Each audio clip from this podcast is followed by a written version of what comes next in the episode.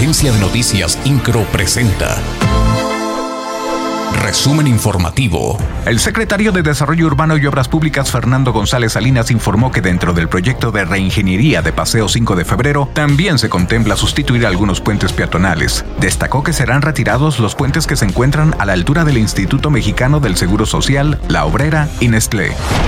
El director del Instituto Queretano del Transporte, Gerardo Juanalo Santos, reconoció que las obras de 5 de febrero sí han afectado al transporte público. Indicó que esto se ha visto reflejado en el tiempo de traslado de los usuarios y la llegada de los autobuses. En este tenor pidió paciencia a la ciudadanía, ya que consideró que el transporte público será el más beneficiado con estas obras.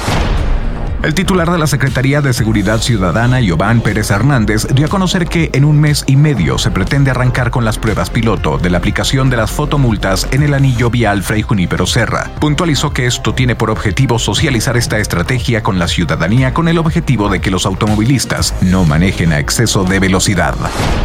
El responsable estatal del Reglamento Sanitario Internacional de la Secretaría de Salud, José Hernández Puga, dio a conocer que ya se tiene un avance en la campaña de vacunación contra la influenza del 17.7%.